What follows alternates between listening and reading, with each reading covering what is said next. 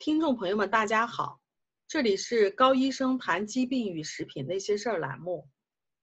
最近两天呢，加拿大确诊新型冠状病毒性肺炎的病人已经突破了三百例。我所在的安大略省呢，也已经接近了一百五十例。你就能明显的感觉到空气中的紧张气氛。微信群里头呢，也能到处看见货架子空了的图片。今天。看了一个非常搞笑的一个段子，说的是新冠状疫情，中国打上半场，世界打下半场，海外华人呢打全场。作为海外华人的我们呢，现在目前正在打下半场。你就会发现这段时间呢，在微信群里头，各种提高免疫力的这个小文章也是层出不穷的。除了上几期我给大家分享到的维生素 C、维生素 B、维生素 D 三加 K 二、鱼油以外呢，今天我要给大家分享一篇文章，题目就是小苏打，你所不知道的抗流感作用。这个小苏打在北美的话也叫做 baking soda。我们都知道，传统的发面或者是蒸馒头是需要小苏打的，一方面呢，它能是综合酸味儿。另一方面呢，它能蒸出的这个馒头又大又宣，所以小苏打呢又被称为面起子。但是小苏打的抗病效果，特别是抗流感，却很少有人知道。在流感大爆发的历史年代里头，很多人因为使用了小苏打而幸免于难。一九一八年的世界范围的流感大爆发是人类历史上最大的灾难。当时有五亿人感染，最后也不没有人知道到底有多少人死亡。据资料记载的话，大约有五千万到一亿人在这场灾难当中死亡，占世界总人口的百分之三到百分之五。美国死亡的人数的话，大概在六十七万五千人。然而，尽管如此多的人感染或者是死死亡。当时的主治医生叫做呃 Warney Warney Chaney，他发现那些使用小苏打使身体完全碱性化的人，却很少被感染流感。对于已经感染的人来说呢，如果早一些使用小苏打，病情也会很轻。Chaney 医生呢，于是采取了同样的方式，结果非常的成功，救活了很多人，说明小苏打具有很强的抗流感作用。Chaney 医生的这一个观察记录和临床应用，最后被收集在1924年出版的一个小册子当中。这个小册子的名字叫做《Arm Hammer Baking Soda Medical Uses》。小苏打的这个天然成分呢，叫做碳酸氢钠，来自于苏打石。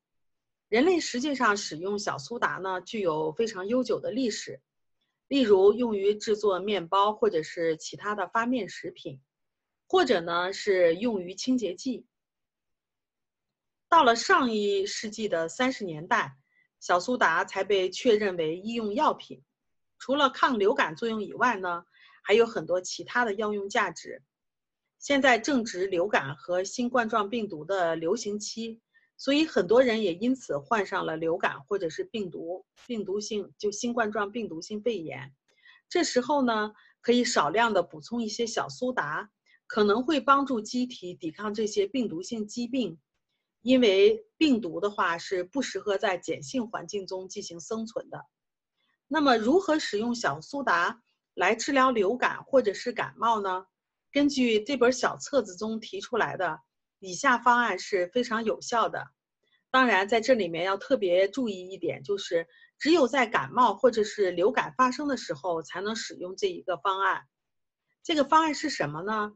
呃，第一天喝六杯小苏打水，这个小苏打水的话是在二百五十毫升的冷水中加入半茶半茶匙的这个小苏打，然后溶解以后喝下，每隔两个小时喝一次，一共喝六次。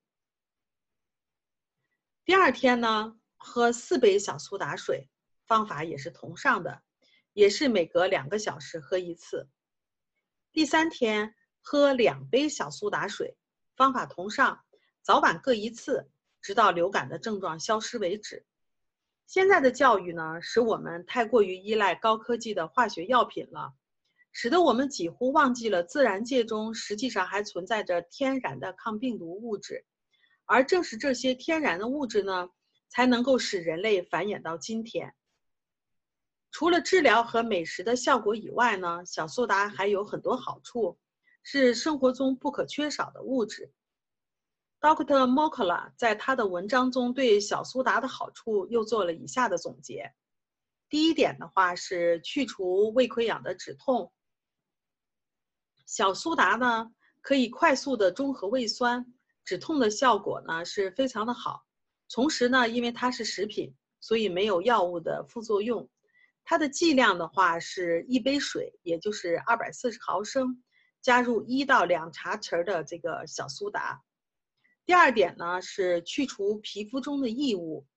如果您的手上或者是皮其他的皮肤部位呢扎个刺儿，或者是进入了其他的异物，小苏打水呢可以有效的去除它们。方法是用小苏打水浸泡扎刺或者是有异物的部位，也是一小杯的水中加入一茶匙的这个小苏打，每天两次。两天以后呢，很多刺或者是异物就会被去除掉了。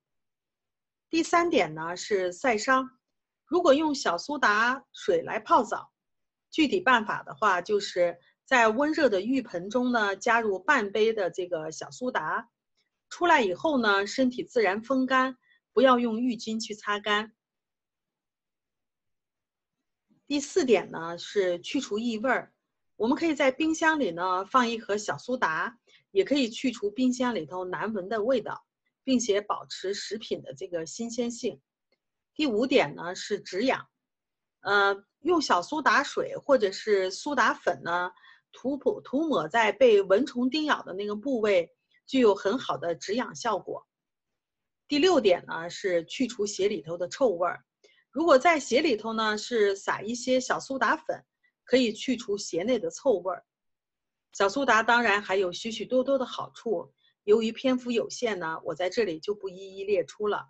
好了，这里是高医生谈疾病与食品那些事儿栏目，我所发布的这些信息呢，在 ARNA 加拿大统一注册营养师协会官网上都可以查到，里面有资料源的那个出处。有兴趣的朋友呢，也可以上英文网站去查询。我们每周一更新，敬请期待。我们也有微信群，感兴趣的朋友呢，可以搜索 ARNA 加拿大营养师公开课，或者是 ARNA 甲状腺问题讨论群，把您在生活中碰到的关于食品或者是营养方面的疑惑告诉我们，我们在群里呢都会尽力给您解答。请跟着我们，让您自己及家人变得越来越健康。谢谢大家。